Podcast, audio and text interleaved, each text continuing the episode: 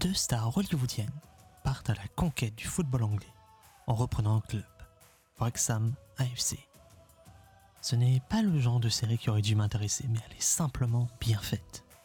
Les deux stars sont bien évidemment Ryan Reynolds et Rob McElhenney. Ryan Reynolds n'a pas besoin d'être présenté, tandis que Rob est plutôt connu pour la série Always Sunny in Philadelphia, ainsi que Mythic Quest. La série tourne autour du projet Food Europe, vouloir acheter un club de foot.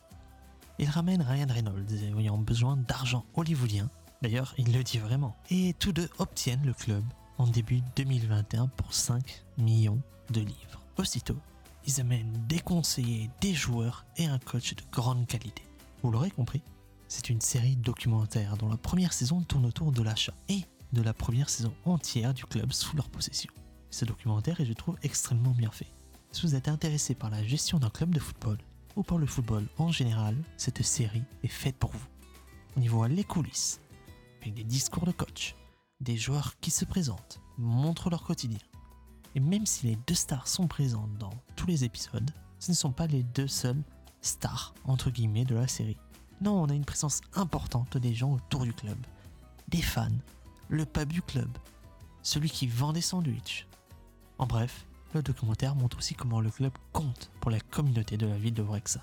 L'aspect humain est tout aussi important que l'aspect sportif dans le documentaire.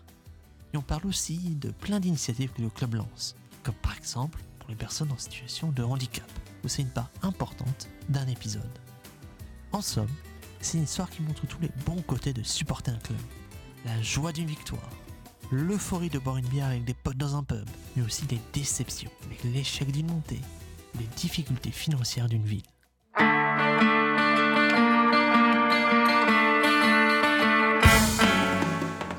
Merci à vous d'avoir écouté cet épisode. Vous pouvez échanger avec moi sur les réseaux sociaux ou par mail. Alors, à la prochaine fois.